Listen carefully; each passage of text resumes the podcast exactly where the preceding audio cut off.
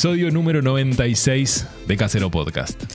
Episodio 96 de Casero Podcast. Estamos en vivo acá en twitch.tv barra soy Nildo. Ahí nos pueden ver en vivo todos los viernes a partir de la hora 18. Conversamos un ratito. A las 19 empezamos a grabar este podcast. Exacto. También estamos en televisión los lunes a, la- a las 9 de la noche, a las 9 de la 21 noche. horas. Eh, en vivo Canal 3 HD de BCC, por ahí nos pueden Sí, ver, después como Yu- siempre. YouTube. nos buscan como Casero Podcast, plataformas de podcasting también. Todo, todos esos links, todos esos lugares donde ustedes nos pueden escuchar o nos pueden ver, están centralizados en nuestra cuenta de Instagram, Instagram. casero.podcast. Ahí está todo, todo. Inclusive hasta el, hasta el sitio web de Casero Podcast. Ujú, también, ¿no? Que es un también. Google Site que lo tenemos ahí, que lo estamos eh, como armando de a poco, agregándole cosas. Pero va queriendo, va queriendo y cada vez más. Pero hoy nos convoca, fecha de hoy, Fecha de hoy es el día 26 de mayo, 26 de mayo. Día del Libro en Uruguay. Exacto, por eso mismo pregunté. la Por eso fecha. acá, para los que están viendo y para los que no, vamos a describir la situación, tenemos libros arriba de la mesa, un montón de libros que eh, hacen que confluya la literatura Exacto. con la gastronomía, que es a lo que nos Eh, dedicamos a hablar, básicamente. que Más no- Nildo que yo, pero bueno. Eso, pero llevamos 96 episodios y creo que ninguno tocamos algún libro.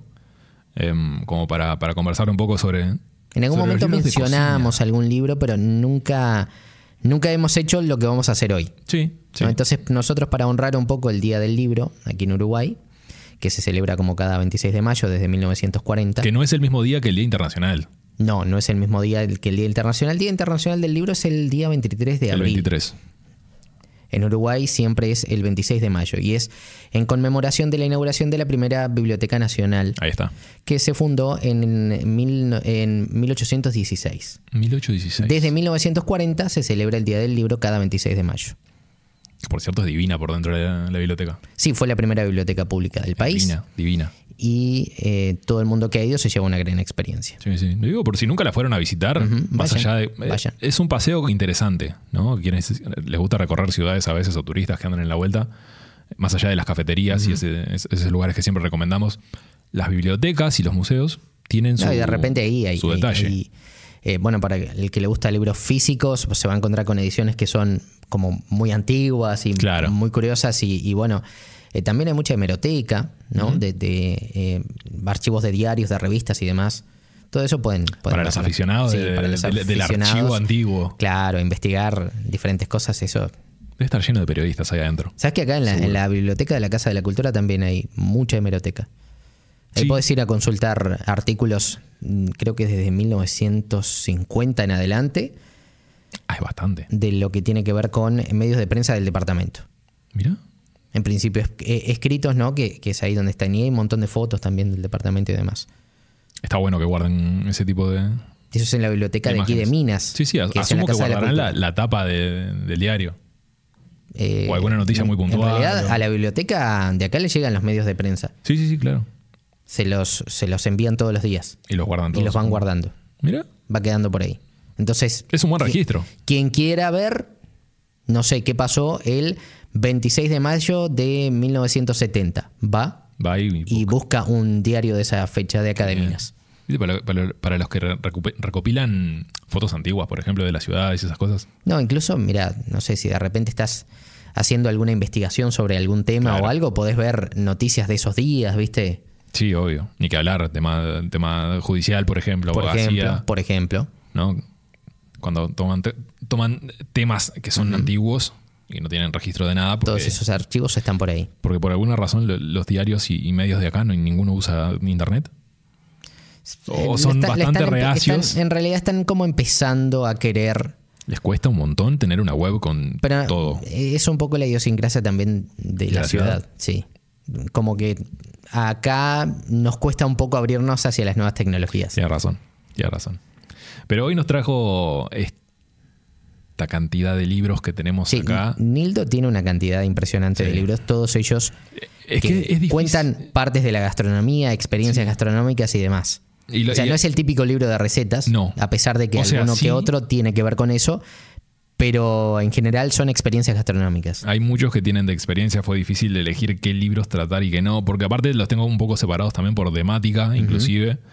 dependiendo de cómo es eh, cada libro. Conozco de memoria prácticamente cada uno de los libros que tengo adentro. Eso quiere decir que no los tiene de adorno, que los No, leyó. eh, si yo necesito una receta, por, porque no, memoria fotográfica en parte más que nada, me puedo acordar de qué libro la tengo, por ejemplo. de, de toda la biblioteca que tengo ahí. Está bueno explorar eso, ¿no? Los, los libros de, de gastronomía. Porque bueno, uno creería de repente eso, ¿no? Que es el típico libro de recetas que uno Claro. va y compra y sin embargo te encontrás que hay muchos autores que, que se dedican precisamente a la gastronomía en los que narran principalmente la experiencia que han tenido en el conocimiento de temas de gastronomía, en viajes que han hecho, Claro, no en es- la documentación que han tenido. No es solo libros de recetas, ¿ah? porque si bien acá tengo libros de recetas, y, y se los vamos a mencionar ahora en un ratito, em, también tenemos libros de experiencias, como por ejemplo aquel que tenés allá al lado del rosado. El arte de comer Acá, se llama. Este. Ese mismo.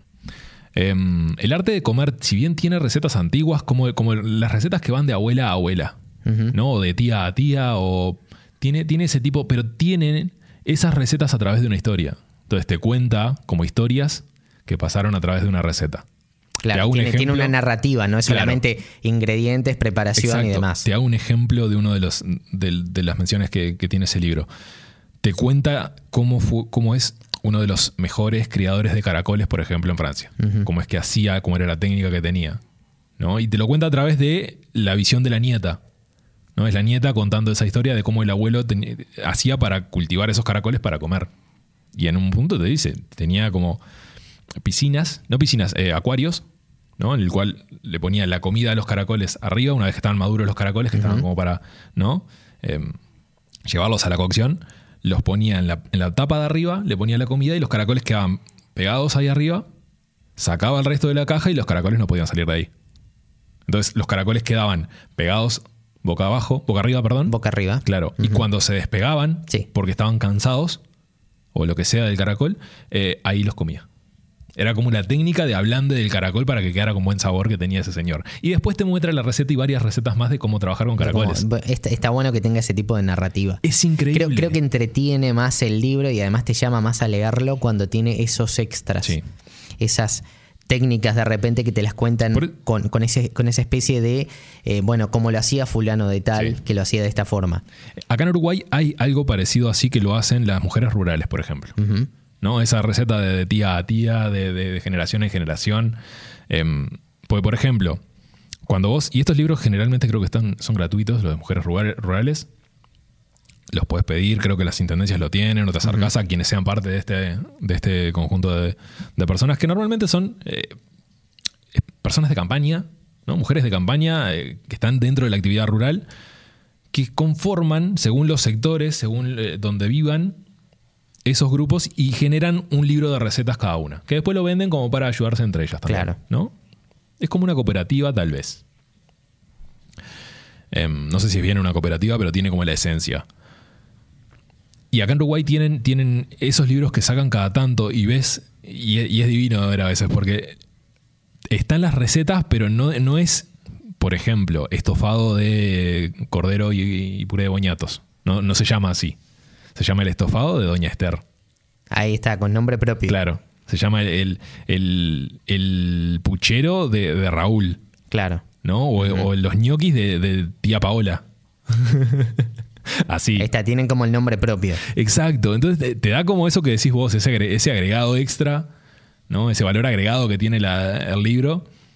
Que ese, ¿no? De M.K. Fisher, em, el arte de comer tiene, tiene bastante, bastante interesante, bastante el despliegue. Es un libro largo de leer. Se, Ah, se nota, ¿no? Es, sí. es un libro que. Es un libro gruesito, es- estamos hablando de vos lo ves, es- es 500 ancho. páginas fácil, 300, 500 páginas alrededor. Hay otros tipos de libros como ese que cuentan la historia y hay uno en específico que yo no lo tengo porque sale caro, porque no me lo he comprado. Em, y hay un autor que se llama Harold ¿ah? que tiene varios libros diferentes, pero, pero uno de ellos es eh, acerca de ingredientes. Ah, ¿De ahí entramos, sí. Y va al hueso del ingrediente.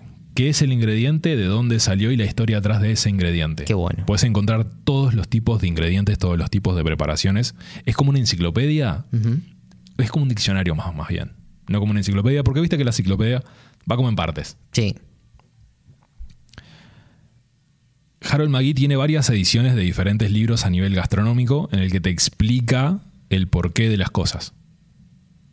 Entonces, son libros que están bastante interesantes, que no son una lectura fácil, a veces, ¿no? Que no son una lectura como para leo receta y listo. No, no. Son esos libros que te tomas un tiempo, como, como que alguien que lea, que lee ficción. Tenés que tomarte el tiempo de, entenderlo, de captar bien, o sea, leer, leer, con atención. No es una cuestión que puedas leer a la ligera, digamos. A la ligera. Que muchos libros de cocina, sí, sí, los, puedes agarrar y verlos a la ligera y, y tomarlos. Y tengo algunos de los ejemplos de eso, lo podemos dar ahora. Yo quería mencionar el antiguo libro casero de, cocina. Ese, ese libro. El recorte de. Que venía con recortes, que venía con eh, las recetas de repente de, la TV. ¿no? Que, claro, una cosa así, ahí está. ¿No? Es, Mostrando son los libros que, con un montón de recetas y esos son los libros que tienen un carácter tremendo porque se generan en muchas casas eh, a partir de justamente no sé una abuela una madre eh, una persona que, le interesa la gastronomía y que de repente de esa forma va aprendiendo y empieza a anotar cosas y empieza a probar recetas. Entonces esos, esos libros de alguna forma caseros que a veces quedan en las casas. Por ejemplo, en mi casa hay un libro de esos que igual tiene 40 años. Sí, porque esos van quedando. Porque van quedando. y en realidad está, hecho a partir de un cuaderno, ¿no? Es que llegan a un punto que no entendés la letra. Porque pasaron de, tal a tal y como nunca se transcribió eso, o se borra la tinta del papel, o, se mancha, o dejas de percibir lo que dice porque no entendés lo que dice. Que a veces es una pérdida brutal. Sí, sí. Eh, son, son recetas a veces o, son preparaciones que si las hacías así, como decía ahí, salían. Si salían, y si no, no, salían. Pero muchos, muchos libros. Y por eso tenemos toda esta, esta, esta lista, porque hay, hay, varias cosas para decir en base a, cada uno. Estábamos hablando del arte de comer y el, y el hecho de las historias. A través de esas historias, por ejemplo, yo tengo este libro acá que son tres partes. Es un libro en tres partes. Me han escuchado hablar mucho de Noma, saben que es eh, el, restaurante que, sí, que adoro de por sí. Lo, hablamos hace, hace no tanto tiempo, cuando hablamos de, las estrellas Michelin y la cocina. Sí, toda la controversia que tuvo. toda la controversia que, está pasando. Que tuvo René Redzepi, en este caso. Y este es el primer libro de Noma. Y son tres. Es un primer libro de tres partes. Que es. Son las recetas. Sí. Pero no son las recetas tal cual. Porque si yo les muestro ¿Ah? Estoy agarrando lo que es el libro más grande, es un libro que. Agárralo vos. Una, linda, una linda edición. Agárralo vos que una, linda edición. Además, es un libro que es incluso pesadito. Abrilo vas a ver. Y la encuadernación eh, realmente se ve como muy premium, ¿no? No sé si se puede apreciar ahí en la cámara. Sí, se llega, se llega a ver un poquito. Em, tiene. Si bien tiene la receta, no te dice cómo hacerla. Te dice los ingredientes, te dice lo que lleva, ¿no? Te dice qué es cada cosa. El plato en específico visto desde arriba. estamos hablando buenas fotos. ¿eh? Estamos hablando, sí, de un libro de un, de un restaurante con tres estrellas Michelin. ¿Ah? Entonces, este fue el primer libro de la primera temporada de Noma de las primeras recetas. ¿Por qué va en tres partes? Porque no es solo que te muestra las recetas. Cada receta que está en este libro más grande y después tiene dos libros más pequeños, tiene códigos. ¿ah? Igual que este pequeño de los tres, el más chico. Sí. Que es una fototeca. Ese solamente tiene fotos. Este únicamente tiene fotos de ¿No hay texto? No, míralo. Solamente tiene fotos. Solamente tiene fotos. ¿Ah? Entonces, uno, de los libros tiene las recetas. Tiene, tiene un poquito de texto arriba. Tiene un detalle de que es cada. Claro, de que es cada cosa para que uno pueda entender un poco mejor. Tiene el detalle y tiene números y códigos cada al lado. ¿Ah? ¿Por qué? Porque el libro principal del diario de René Redzepi... O sea que estos dos libros van juntos. Estos tres libros. Em, se, complementan. Se complementan. ¿no? El, principal sería este, el libro del medio, digamos. Que tiene alguna imagen cada tanto de algo particular, que es un libro que está escrito en, a lo largo del año, tiene está separado por meses. Sí, además, eh, incluso la, tipografía del libro es como, es, como si fuera em, escrito a máquina, máquina de escribir. Es un diario. Vamos a mostrar para la, para la cámara, no sé si llegará a apreciar la letra, pero está escrito como a máquina de escribir. Eh, es un libro precioso, precioso. Y fíjate, que parece un cuaderno realmente. ¿eh? Chequeate, vas a ver que cada tanto tenés anotaciones a los costados, ¿no? Que hay como detallecitos, ¿no? Acá, por ejemplo, S28. es eso. ¿No? Tiene como números y letras de referencia. Además viene con fechas y Exacto. demás. Algunas que otras fotos tiene. Em, ese libro en particular, cuando vos estás leyendo y ves la referencia, tenés que ir a, a uno u otro libro dependiendo de la referencia que tenga. Porque vas a ver. O sea que no puedes tener uno, uno de estos libros, tenés que tener los tres. Te dan en lo como la posible, la, ¿no? experiencia completa te lo dan los en lo tres. posible tener los tres Claro. porque se complementan de una manera muy cercana a cada uno de Ahora ellos. se, se venden juntos, no es que se vendan por separado. Ahí tampoco. está. No, pero yo qué sé, de repente, eh, si los conseguís eh, quizás en una edición que es usada, a lo mejor lo podés encontrar Sí. separado. Sí, esto es de la editorial Faidon. ¿tá? Que Faidon es de los libros más grandes que. Es como de la, la editorial que, que- que eligen los mejores. Por, el, por la calidad que da, sobre todo en los libros. Pero mm, esas referencias te llevan a una foto en particular o a un plato en particular. Porque tenés que verlo o porque tenés que apreciar lo que dice según lo que vas leyendo. Y lo que lees en el, radio, en el diario de, de René Redzepi es literalmente un diario. Es el día a día desde la Sí, creación. yo observaba ahí que viene con fecha, incluso de cuando fue eh, escrito, Fecha, meses, eh, meses todo. y, y- y demás. O sea que Entonces- realmente es, es eso, un diario. Este libro, más allá de un libro de cocina, te cuenta la perspectiva entera que tuvo René al momento de... René hizo equipo, porque no es solo él la cabeza de- del restaurante, sino que hay más, más personas involucradas y todas se mencionan en el libro.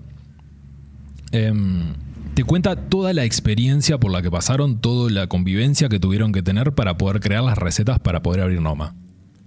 Entonces, este libro es, es una guía. Para muchos cocineros, por ejemplo, puede ser una guía increíble.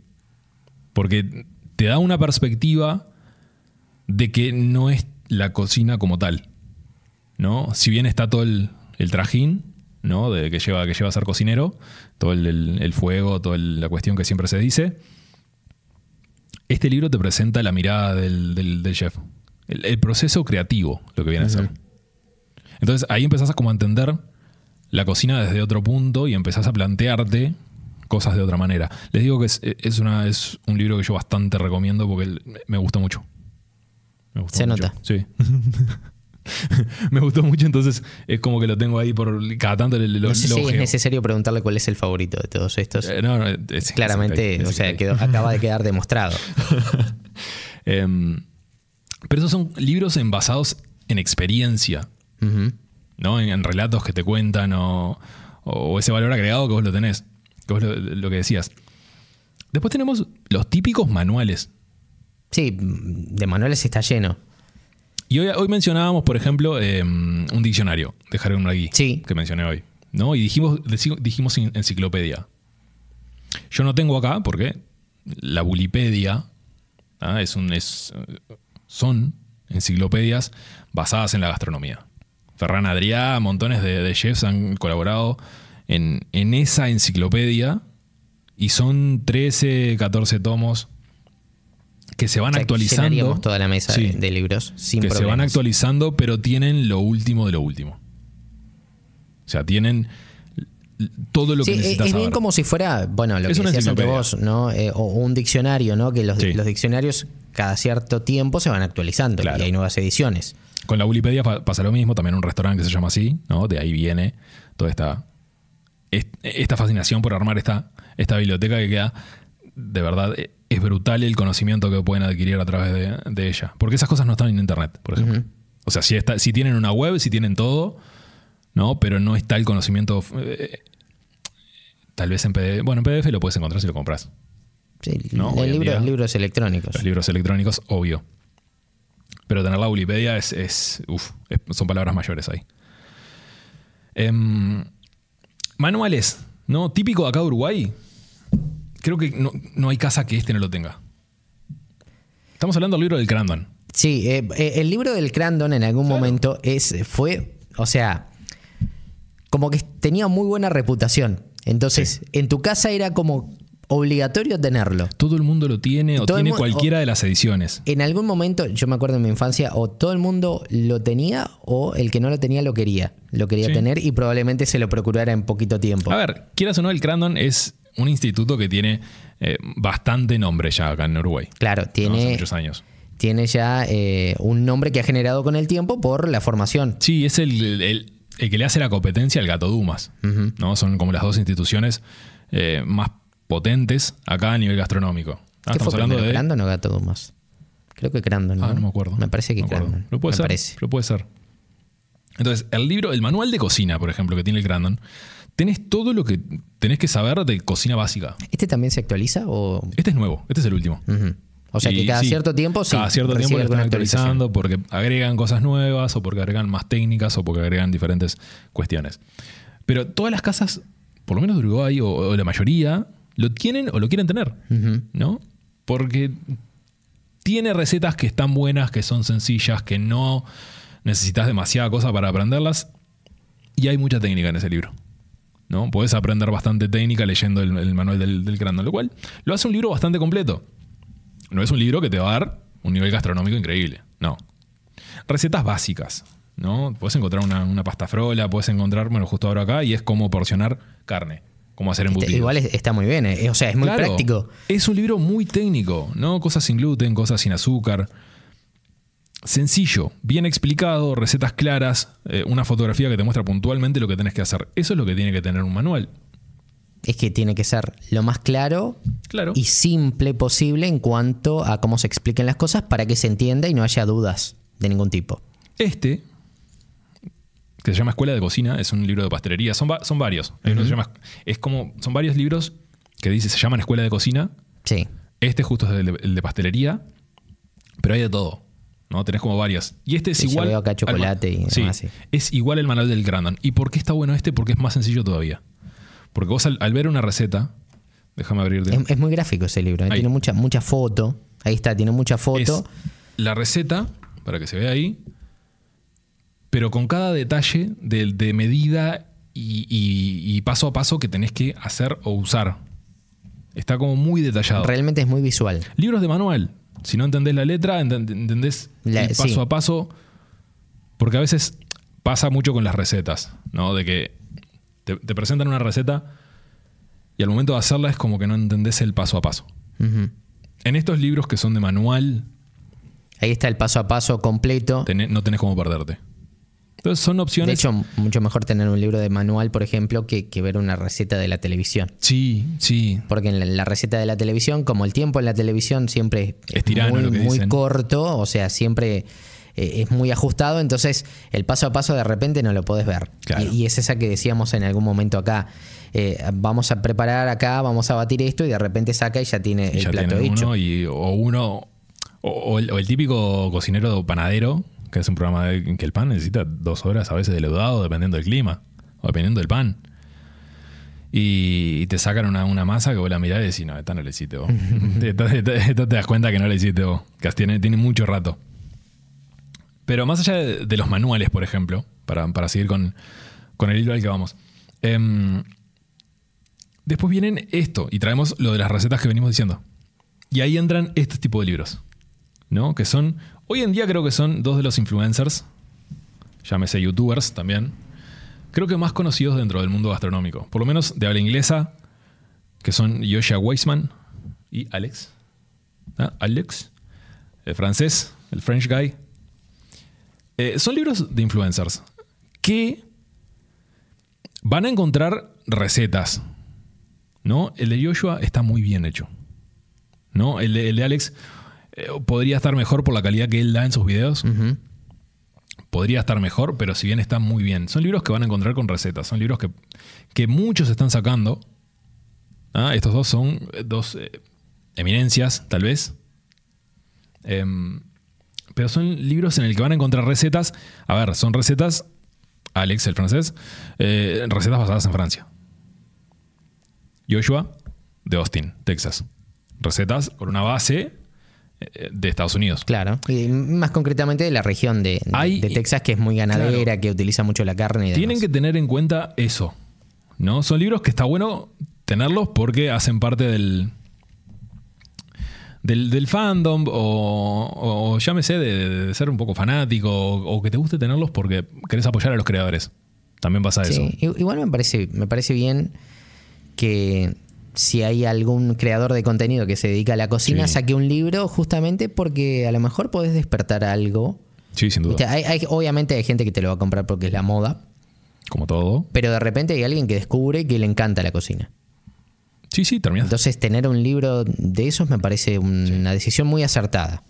Este, y lo que tiene es eso, vos tenés que saber de dónde, sal, de dónde viene la persona a veces, ¿no? En caso de este tipo de libros, que son influencers. Em, porque vas a encontrar ingredientes en los que no se aplican a tu país. Sí. Y recetas en las que no se aplican a tu país. Entonces tenés que darte idea en algún punto de cómo reemplazar de cómo reemplazarla o tener como esa viveza se puede decir viveza o habilidad de darte cuenta por qué sustituirlo ejemplo hay recetas que tiene Yoyo acá que usan jarabe de maple si bien se consigue el jarabe de maple acá en Uruguay no es de los ingredientes que estamos acostumbrados a, cocinar, Es como un poco exótico. es bastante exótico. Recetas con eh, ruibarbo, por ejemplo, que lo mencioné hace, hace poco el, ruibarbo. El ruibarbo es una verdura que es totalmente tóxica, a excepción de la, del tallo, y el tallo es comestible y se usa para dulces. Entonces, ese tipo de cosas, un cocinero que no tiene experiencia no lo sabe. Y una persona entre casa, un vecino amigo un, de todos los días, sí, la tía Mabel, tampoco tiene por qué saberlo. No está mal, no está mal que no lo sepan. O sea, pero son ingredientes a veces que puedes encontrar en estos libros que vos decís, tengo un libro lleno de recetas, pero hay un montón de cosas que no las puedo usar. Claro, que no lo puedo hacer. Y te termina como decepcionando por eso mismo. Sí, te frustras un poquito. Claro. mira, Entonces, compré algo que no me sirve, ¿viste? Ahí voy con, el, con un poco con el criterio al momento de comprar. ¿No? Está bueno tener libros, pero, a ver, un, buscar un poquito de qué se trata, saber quién es, quién están atrás de los libros eh, como para entender un poco por dónde va el concepto de comprar un libro de cocina. Porque no es lo mismo, no es, lectura de, fantasía, no es una historia, no es. No. Acá vas a algo concreto, algo que tal vez quieras hacer o probar a hacer. Y si vos querés un autor que no tiene un libro que, sea, no tiene desperdicio. Ninguno de los libros que tiene tiene desperdicio. Es este que está acá. Yotam Ottolenghi. Este es un señor basado en cocina mediterránea que es brutal. ¿Qué libro también ese, no? O sea, ¿qué, edición quiero decir? Sí, justo este es Exuberancia. Eh, cocina vegetariana, abrilo, vas a ver. Tengo otro acá que se llama Jerusalén, tiene libros dulces, tiene... Sí, justamente aquí, aquí eh, se, menciona autor de Jerusalén, aquí en la... Sí, sí, o sea, del libro que tenés ahí atrás. Eh, es brutal la fotografía. La fotografía es impresionante. Eh, el nivel la de, fotografía del uso, es una cosa espectacular. El nivel de uso de las especias, por ejemplo, que tiene, que tiene Otolenghi en todas las recetas, te vuelve en la cabeza. ¿No? Más cuando estás con ese hambre de aprender cosas diferentes o aprender diferentes. Te, muestra, esto sí es un libro de recetas. Sí. ¿ah? Y acá, y me gusta este libro porque la receta que dice ahí la ves en la foto, que no muchas veces pasa. Hay libros de cocina en los que la representación fotográfica de la receta no tiene nada que ver a veces o no se parece en nada a lo que estás leyendo. Y eso es algo a tener en cuenta también. Doy un ejemplo de libros uruguayos, por ejemplo, que tienen ese estilo. Y es una chef, que todo el mundo la conoce acá en Uruguay, pero que su primer libro pudo haber llevado un poco más de cariño a nivel fotográfico. El libro está divino, las recetas están impecables. Ah, estoy hablando de Lucía Soria. Eh, todo el mundo la conoce porque estuvo en Masterchef, por, por sus restaurantes. Fue, jurado, ¿no? Fue jurado Masterchef. Eh, tiene una cocina bastante interesante, por supuesto, es, eh, es impecable ella. Pero su primer libro pasó eso. O por lo bueno fue la percepción que yo tuve. Me gustaban las recetas que tenía, pero la fotografía es como que le faltaba. Se quedaba un poco atrás con respecto a lo que era el contenido general del libro. Como que no lo daba todo la, la, fotografía. Tal vez fue la visión del fotógrafo, tal vez, no sé. Pero me pasó eso con ese libro en particular y, me acuerdo por eso, porque cuando lo vi dije, vos, ¿qué pasó? ¿Qué pasó acá? No, y además, ¿sabes qué? En muchos casos hay, hay mucha gente que busca justamente eso, ¿no? Eh, si bien vos capaz que la tenés clara y a vos te dicen que es una cosa y con, con describírtelo en palabras ya te das cuenta, pero a lo mejor hay alguien que está aprendiendo, que tiene la curiosidad y que si no lo ve en una imagen no sabe exactamente lo que es. Obvio, obvio. No, no, igual no digo que sea un libro malo el de ella. No, no, no, pero tampoco estoy, eh, o sea, simplemente estoy eh, presentando una percepción de que, puede tener una persona que de repente tiene la curiosidad de aprender, pero que en un libro un poco se queda atrás con el tema de lo gráfico, de, lo que tiene que ver con la fotografía, la imagen y demás, y eh, no le llega a, a, a lograr interesar a esa persona porque no tiene Es una cantidad de imágenes y demás. La fotografía en los libros de cocina es algo clave. Sobre todo si es un libro de recetas. ¿tá? Es algo sumamente clave. Si vos no lográs hacer un food styling, ¿tá? un estilismo culinario, lo que se llama, em, bastante interesante y atractivo de ver, vas a tener menos ventas seguro de ese libro. Más allá de que puede ser un libro de Gordon Ramsay, llámese, porque digo ese nombre porque lo conoce todo el mundo. Lo conoce todo el y mundo, si él saca un libro, Sí. o Jamie Oliver, Sí, y si sacan un libro, todo el mundo lo va a comprar. lo van a comprar, porque son ellos. Y además son gente ultra, ultra popular, ¿no? Que han tenido sus reality shows y demás. O sea que son gente muy conocida. Claro. Entonces, si ves un libro en el que la fotografía. Iba a mencionar a Guy Fieri, pero no sé si hay tantos que lo conozcan a Guy Fieri. Eh, es un personaje Guy Fieri que está bastante interesante también. Em, pero si la fotografía no te acompaña lo que, lo que, lo que tenés, puede, puede repercutir mucho en tu libro. Y, no, y estamos hablando de que un contrato no es que contratan a un, a un cocinero o a un chef para un libro solo. Estamos hablando de que generalmente las, las y esto lo sé por, por el, porque trabajé junto con, con Hugo Soca en el segundo, en el segundo Ahí libro de él. yo te iba a decir que vos estuviste Sí. colaborando en la producción de un libro. Sí, este. Acá, Hugo Soca Cocina. Ahí está. Es más, tengo una foto ahí. Está el pibe ahí. Ahí está. Estoy adentro del libro. Eh, estuve en la- en la- dentro de la producción de este libro. Y el trabajo con, con las editoriales, cuando contratan a un cocinero para, para hacer un libro, lo contratan por cuatro. O sea, si, si vos lográs un contrato con una editorial, el editorial a veces te pide que hagas cuatro libros. Entonces, uno por año, generalmente. Tenés que tener como cierta habilidad y cierta producción atrás que te ayude a lograr cuatro libros consecutivos para poder, Sí, sin para dudas. sin lanzarlos. dudas. Sin dudas. Eh, ahí en el chat que Sí. tenemos acá en vivo, están preguntando qué libro recomiendas para alguien que le gusta la cocina y recién empieza. Tiene que ser algo medio terrenal, nos, Claro. nos describen ahí, o sea que eh, suponemos que tiene que ser algo simple, ¿no? Como Sí. para introducirse en la materia de la gastronomía. Como introducción, lo que veníamos diciendo recién. Un Manuales. poco los manuales y libros conceptuales. ¿A qué voy con un conceptual? Ese que está ahí, por ejemplo. Cocinar con hierbas. Es un libro bastante simple, pero es muy práctico.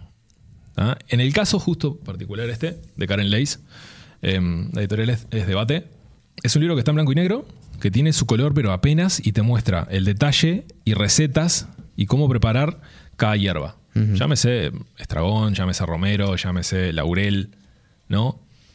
Porque te da la percepción de cuál es la mejor manera de usar un ingrediente. ¿Ah? Y eso lo puedes encontrar también en el libro de Harold McGee. Es un libro que no es tan barato de vuelta, ¿no? Pero, pero esos libros de concepto están buenos, están buenos. Más allá de libros de recetas, eh, están buenos como, como para aprender a usar el ingrediente en la mejor expresión. Pero, por ejemplo, te hago un ejemplo de ese libro. La albahaca. ¿no? La albahaca no se usa como cualquier hierba. Vos lees ese libro y te das cuenta de que la albahaca, si esto no lo sabías, ahora lo vas a saber. De que la albahaca es una, es una hierba volátil. Ah, Es una hierba que a los pocos minutos de cocción pierde su sabor. Entonces, la mejor manera de usarla es al final de las cocciones. Ejemplo, salsa de pizza. Los últimos 3-4 minutos de, de cocción, Ahí. ahí agregas la Albahaca. albahaca. Por ejemplo, si fueras a agregar la albahaca a la salsa. Y, y vas a ver que te va a perfumar toda la albahaca y no vas a perder el aroma. Entonces, Es un. esos buen truco. detalles, claro, esos detalles los encontrás con este tipo de libros. Libros de concepto. ¿no? Libros que vos eh, tienen un extra de conocimiento que tal vez no lo sabías. ¿No? Un pique extra, un. Sí, ese tipo de libros. A ese tipo de libros también, por ejemplo, puedo, puedo- puedo agregarte este que está al lado. ¿no? Que es un libro de food trucks. Food trucks. Sí. Y este libro lo- yo lo, lo conseguí por. No porque me gustaran los food trucks o porque. ¿eh? lo- o, o porque me gusten lo que tienen, sino porque yo estaba buscando algo en el momento de comprar este libro. Y necesitaba aderezos. ¿Qué es lo mejor para, para con- conseguir un aderezo? Cocina callejera. Claro. La cocina callejera es rápida, es eficaz, es muy cargada, pero tiene muchísimo sabor. Pasa eso con el food truck ¿ah? o el carrito de comida.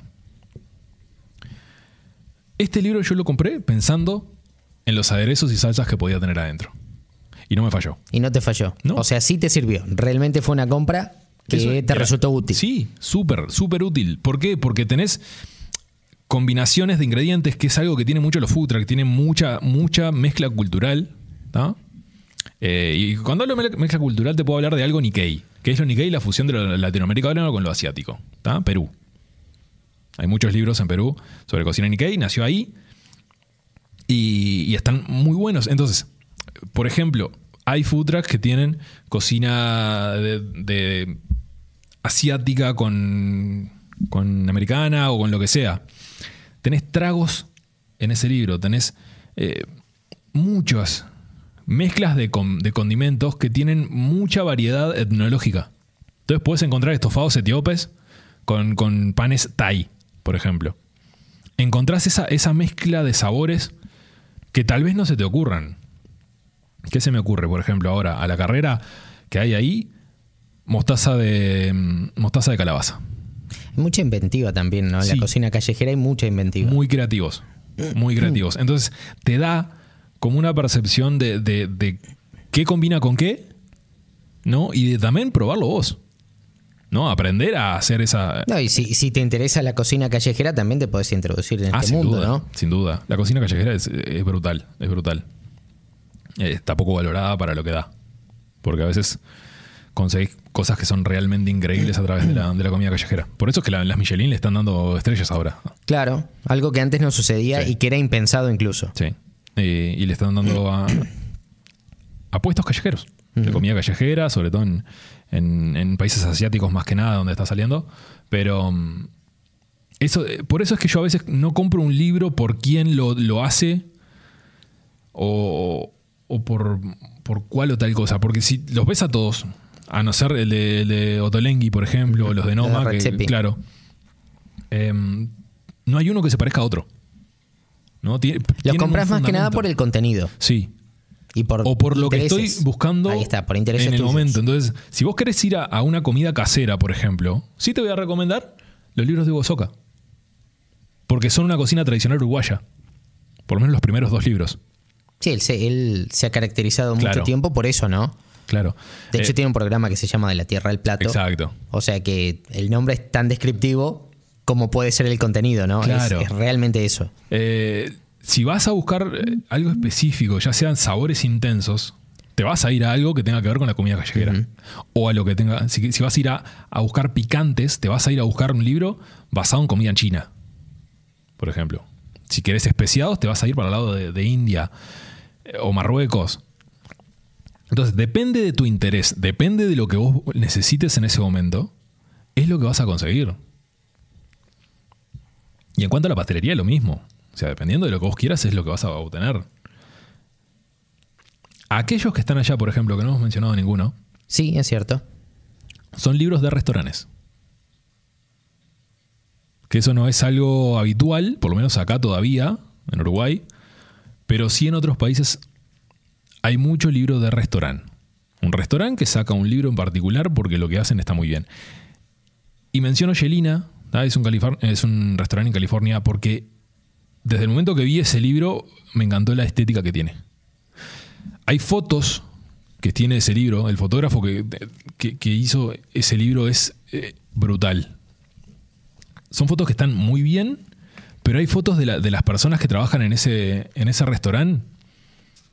Y cuando... tiene el marcapáginas. Sí, cada tanto tengo el- los marcadores ahí para. Porque hay, hay alguna cosita que me interesa y quiero, y quiero chequear.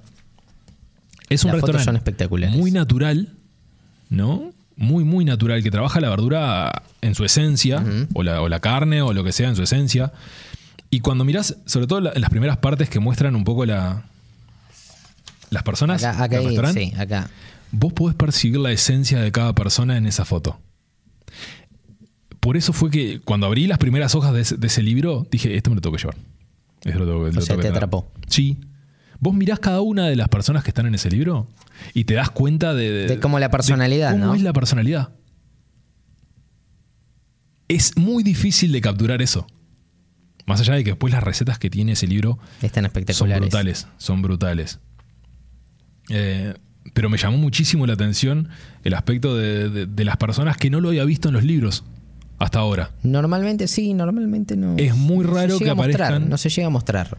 ¿no? Porque son libros de, de los restaurantes. Entonces, ¿quién está atrás de los restaurantes? Un montón de personas. montón de personas. Que los muestren eh, a todos los cocineros. Cocineros, barman, metres, sommelier, el que trabaje. Hace, le, le- le genera un valor increíble a este libro. No sé si está en Uruguay este libro, pero... Este no lo compraste acá en Uruguay, no, claramente. no lo. No lo conseguiste acá. No lo busqué acá, lo conseguí cuando. Em, igual que hay varios de, de- de estos que tengo acá, me los he traído por internet. Porque acá no, no están o porque no los han conseguido. Em, Bueno, pero también es válido. De repente, si tenés algún Ah, interés, obvio. conseguirlo por internet. Sí, ni que hablar. Em, y el que está abajo de Yelina, por ejemplo, ese es un restaurante vietnamita. ¿no? Que está bueno por el trabajo del, del marisco, del pescado, de la especia. ¿No? El vietnamita tiene algo de esa cocina china, ¿no? esa cocina asiática, que tiene como una mezcla de, de- de aromas y especias Buena picantes. fotografía también acá. ¿eh? Sí, la fotografía es, es divina, The Slanted Door se llama ese. Em, y está muy bien, muy bien explicado. Tiene recetas de todo un poco, pero recetas de una temporada de un restaurante. Ah, por eso es que son libros de restaurante. Es una Sí, temporada. algo que acá de repente Claro. no es tan normal, pero en el mundo es algo que se está viendo cada vez más. un, minu- un, un menú particular, ¿no? Eh, ese año, que sacan varios menús, te hacen un libro de ese año del restaurante y te muestran todos los platos que estaban en ese restaurante. Lo cual está de más porque ves qué es lo que hacen. Ves qué combinaciones salen de un restaurante. Ves la estética, ves la- el diseño que tiene el restaurante en sí y cómo se trabaja ahí adentro. Sí, Son- ves un poco la experiencia gastronómica de ese restaurante, ¿no? Sí. Las fotos me parecen espectaculares. No, las, fotos que hay acá las me parecen que son, están muy bien hechos. No, no, es, es brutal, es brutal. Por eso es que yo consigo estos tipos de, de libros así, más allá de alguno que, me- que- que realmente me, me llame la atención o me interese porque el libro es en sí, ¿no? No, no todos me atrapan de la misma manera. No, no es que un libro me vaya a llamar o me vaya a- o lo vaya a comprar por tal o cual cosa. Por ejemplo, el de Joshua o el de o el de Alex, sí, los compré porque son ellos. Porque me interesaba el contenido que Claro. estaban dando en su momento, porque me llamaba mucho Más la por el autor que por el contenido en sí del Claro. libro que pudiera traer. Además, vos ya sabías más o menos con lo que te ibas a encontrar. Yo ya sabía con lo que me iba a encontrar, más allá de eso. Em, las recetas que están adentro están lindas. La fotografía que tiene Joshua en su libro es espectacular. Y, y, y después el resto de, de los libros. Por eso les digo, no hay como un, un punto de dónde agarrarse para comprar libros. Depende mucho de lo que quieras conseguir en ese momento. Llámese técnica, llámese historia, llámese relato, llámese receta, o llámese a alguien en particular que me gusta como cocina. Por eso está- están estos que estamos mencionando, o, René, o, Tolengui. Eh, Uruguay no hace mucho que empezó a lanzar libros. O sea, sí, con el tema de manuales de cocina del Crandon. hace De ese, ese es un clásico y existe hace muchísimos años. Pero hace poco los cocineros uruguayos, o por lo menos la nueva generación de cocineros uruguayos, está empezando a, a- a meterse en el mundo de los libros. Lo que pasa es que también ahora la gastronomía es un poco más notoria Sí. sí, sí, que sí. antes. Tuvo, tuvo como un, Ti- un Tiene que ver con el, con el boom que hemos tenido acá mismo en Uruguay, donde nos hemos animado un poquito más a conocer Claro. Un poco más algunas cosas de, de- de la gastronomía del mundo, ¿no? Ya no es solamente asado acá. Claro. Es más, te digo, viste que el auge del café acá en Uruguay es muy reciente. Sí, es verdad. Varios cafeteros, tostadores y, y- y baristas, perdón, em, se, se unieron para crear un libro acá en Uruguay que se llama Hay Café. Y es un compendio de, de recetas y técnicas basadas en café creado por uruguayos. Personas que están laburando acá. No sé si todos son uruguayos, pero por lo menos están laburando acá en Uruguay. Tienen sus cafeterías o tienen sus, sus tostadurías o, o lo que fuere. Tengo un par de ejemplos más acá, por ejemplo, de la nueva escuela. Voy a sacar dos. Ah, y uno es conservas. Conservas. Esto es lo que yo te decía, ¿no? Conservas viene del grupo de Garage Gourmet. Garage Gourmet están haciendo un montón de ferias gastronómicas en Montevideo de- y les está yendo muy bien. Hicieron lo mismo que hoy te mencionaba. Esa, esa que, que la, la editorial te llama por varios libros. Sí. Pasó acá. Tienen conservas, tienen huertas, tienen Em, ollas y fermentación. Ah, son cuatro libros que lanzaron consecutivos que están todos muy bien hechos. Y digo eso porque cuando vos abrís estos libros también son parte manual. Más allá de las recetas, tienen tablas de detalle, eh, tienen fotografía que está muy bien, tienen explicado todo el paso a paso de diferentes situaciones o, o preparaciones o lo que sea, que son libros que están lindos de tener. Y estamos hablando de gurises que no tienen. ¿Qué hará? 6, 7 años que están con sus emprendimientos. O sea, muy Digamos que son recién llegados. Lo mismo pasa con Santé, por ejemplo. Santé es una de las mejores pastelerías a mi, a mi criterio de Montevideo. Hay muchas. Santé es una de las que hace cosas. ¿Cómo te puedo explicar esto? Que se te van de, la- de- de tu imaginación, puede ser. Hacen réplicas de, de golosinas a veces, pero de una forma totalmente natural. ¿No? Llevan eh, ingredientes poco habituales a la pastelería y crean cosas increíbles. Estamos hablando que Irene Del Ponte es la, es la cabeza de todo esto. Irene Del Ponte es argentina. Está viviendo acá en Uruguay hace un montón, tiene la pastelería y, es brutal lo, que hace. Entonces, son libros que están naciendo acá en Uruguay, como el, de, como el del café, como estos que te vengo mencionando ahora, que tienen su, su auge. Y hace poco salió uno que lo quiero conseguir, que es del- de la historia de gastronomía. Es de la historia de la gastronomía La uruguaya. historia de la gastronomía uruguaya. Es el paso a paso, está creado por, por un historiador de acá de Uruguay. Eh, ese y hay uno de, de hongos, hace poco, se llama hongos, literalmente se llama hongos, que también eh, los hongos están como en su auge también a nivel mundial. Y, y Uruguay un poco se agarró de eso en cuanto a los hongos. Hay muchas recorridas. He visto en Montevideo un montón de salidas. Hacen un evento de, de recolección y cocinan a través de lo, de lo- de lo que colectaron. ¿no? Estamos hablando de otoño-invierno porque es la temporada de hongos, sobre todo. Entonces, te enseñan cómo a ver, a, a- a ver qué hongos son venenosos y cuáles no. Eso es muy importante. Eso es importante. Y después cocinas con ellos. Y aprendes en el proceso de cuál que, que es este hongo, que este que lo otro. Son eh, movidas bastante interesantes que están sucediendo. Que a ver, todo sucede en Montevideo. Es una realidad. Sí, es verdad, es verdad. No conocemos mucha gente del interior que de repente tenga la posibilidad de escribir algún Claro. libro de gastronomía.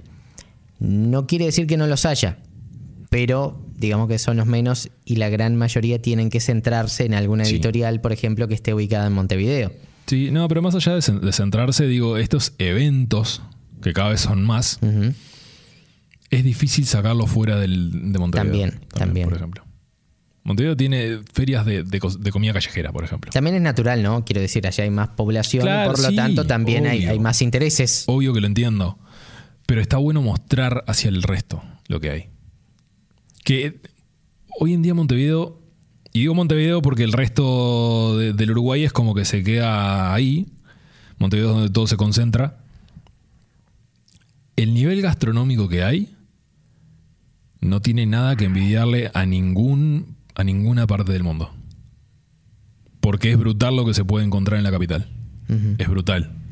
Eh, desde, desde restaurantes escondidos hasta experiencias. Hace poco tuvimos eh, a, un, a un chef uruguayo que está laburando en, en España hace mucho tiempo y tiene un par de, de restaurantes con estrella Michelin. Impresionante. Y estuvo dando un par de escenas en un café que se llama Café Misterio en Montevideo, que, que es, es brutal lo que se hace ahí. O sea, Café Misterio creo que está dentro de los 50 mejores de Latinoamérica, igual que Café eh, de Morondanga, creo que es. De Morondanga es un bar. Em, tenemos el mejor grupo de cocteleros que puede haber en casi que toda Latinoamérica. Estoy hablando de Bakers.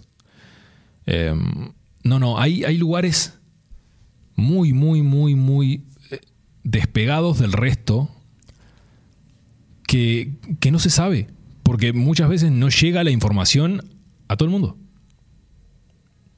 Si bien están las webs de los diarios y todo, y, todo eso, eh, más allá de las suscripciones y lo que sea, este tipo de noticias tiene que mostrarse a todo el mundo.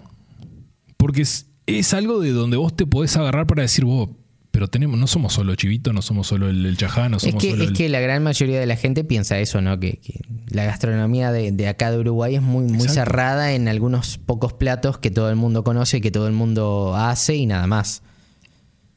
Entonces es como que tenemos un montón, se nota que hay un montón, pero no se ve.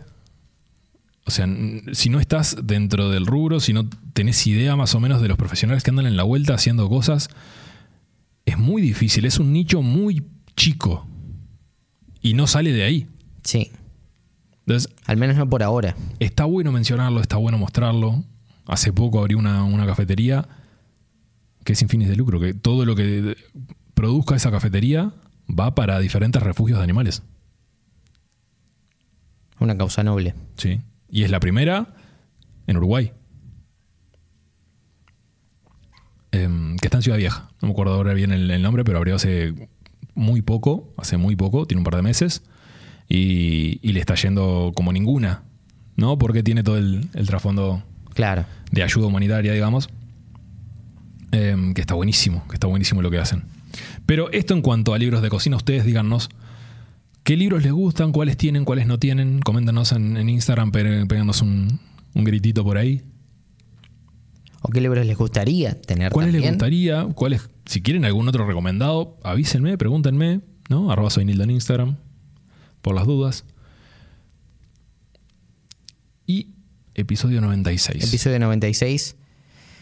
Eh, Libros. más, más allá de, de los libros de, de gastronomía, creo que un, un mensaje importante decir es lean. Ah, sí. Lean. Eh, si es de gastronomía, si les interesa esto, bien, pero en general traten de leer porque es, un, es una experiencia que da- es, di- es diferente a todo Sí. y que se la están perdiendo si no lo hacen. Y no, no lo digo como, como hon- honrar al libro por la situación romántica del libro, sino porque realmente eh, creo que es una experiencia que merece ser vivida y que actualmente, y esto lo decía eh, Leonardo de León, escritor minuano, Sí, conozco. eh, el otro día en la radio que le hicimos una entrevista, lo decía, el mundo está hecho para no leer. es verdad. Sin embargo, está bueno poder tomarse ese tiempo y esa disciplina de leer. De Lo que sea, un- un pero ratito. tratar de leer un ratito, unos 15, 20 minutos, media hora, ¿En físico o digital? en físico digital, lo que sea. Pero Yo, por leer. ejemplo, acá me traje, esto, esto es un lector de libros Un electrónicos Kindle. eh, y esto es en digital. Eh, cada, cada formato, cada soporte Sí. tiene sus ventajas y desventajas. Claro. Pero yo creo que lo importante es tomarse un ratito y leer. Tener como una lectura de lo que sea. Qué bien, qué bien. Como mensaje final ¿no? en este, en este día del libro, No, me encantó, me parece que, que es lo apropiado, ¿no? me encantó. Y acuérdense de los libros todos los días, ¿no? En el día del libro. Vos tenés un montón de recomendaciones de libros. Sí, ¿A vos te gusta leer? eh, yo sí. Soy ¿Cómo es tu Instagram para que te pregunten? Arrobas Matías MSK1, por ahí me pueden eh, preguntar. Yo no suelo leer gastronomía realmente. Pero libros en general. Ahora, si quieren, a ver, si quieren, no sé, eh, en la literatura, en la literatura clásica Sí. latinoamericana, hablamos de realismo mágico de mm, Gabriel García Márquez. Claro. En 100 años de soledad hay mucha gastronomía.